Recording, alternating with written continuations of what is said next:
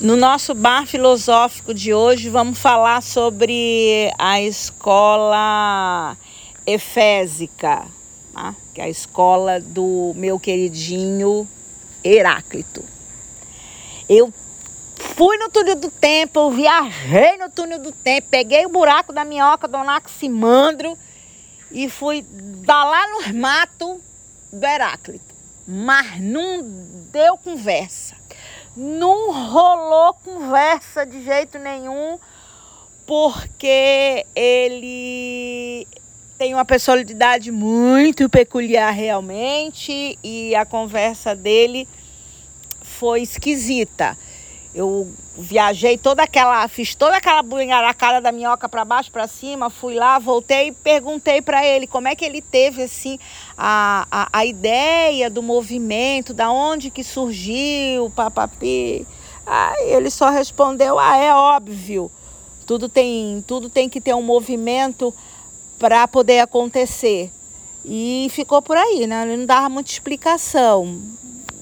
É do jeito que realmente sempre foi, tornando-se difícil um diálogo animado para poder é, ter mais assunto. Bom, então voltei-me eu, sentei sozinha com a nossa cachaça, que é o conhecimento, e mais outra pinga ali também, e vou falar para vocês sobre essa escola é, Éfeso era perto de Mileto.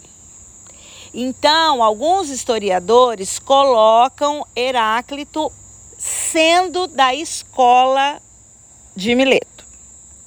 Mas eu sou da categoria dos outros, daqueles lá que colocam ele sozinho, reinando único e absoluto. Porque ele reina único e absoluto quando ele vai evoluir esse pensamento.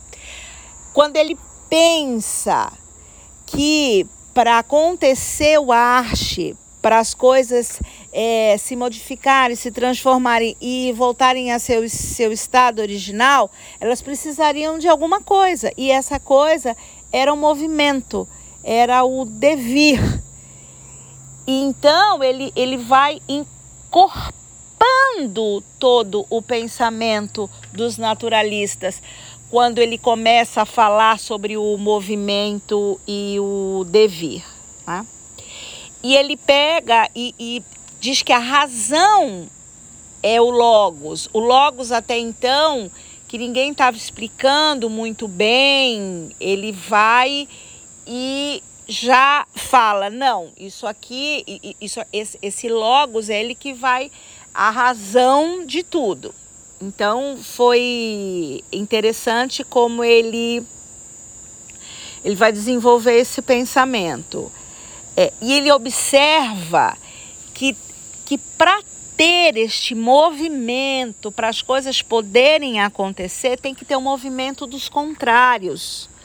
Porque se não tivesse o movimento dos contrários, que é a própria harmonia, não teria sentido o devir. Então vamos lá, precisa de noite, precisa do dia, o claro precisa do escuro. E ele começa a observar isso é quando ele vai então criar o, o método da dialética através da doutrina dos contrários. Então ele faz uma escola sozinha que independe dos pensamentos anteriores. Por isso que eu concordo com os autores que separa Heráclito dos pontos da água, do ar ou até do fogo ele ele está ele tá aprofundando o próprio pensamento e só isso já vale ele ser o chatonildo que ele era. Tá? Então ele dizia que o fogo era o menos consistente e o que mais se transformava. Então, para ele, o fogo era o mais próximo do arte que ele podia dizer, apenas assim como uma, uma figura representativa.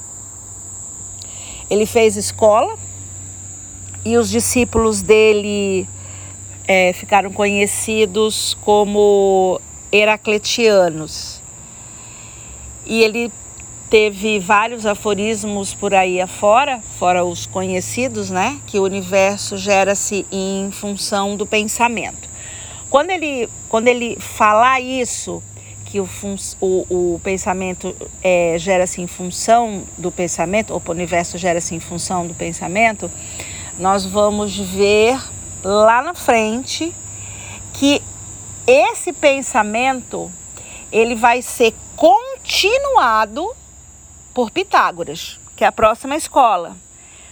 E ele já vai dar uma maior robustez ao pensamento do, do Heráclito. Então a gente vai vendo as que as linhas de pensamento elas, elas, vão, elas vão crescendo, elas vão, elas vão pegando outras vertentes, outras linhas, elas vão elas vão numa crescente.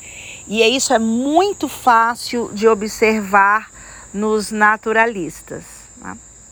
E ele não falava só do devir, ele também falava sobre felicidade, que ela consiste nos prazeres, se a felicidade consistisse somente nos prazeres do corpo, teríamos de proclamar os bois como felizes no momento em que encontram umas favas para comer. Isso é típico de Heráclito e eu vou ficando por aqui para vocês pensarem nessa frase que ele deixou. E semana que vem a gente vai para mais uma escola. Espero que vocês tenham gostado. Qualquer pergunta, vai lá no Instagram, no bar.filosófico e a gente fala mais. Vejo vocês semana que vem com mais um bar filosófico onde a cerveja é nosso conhecimento.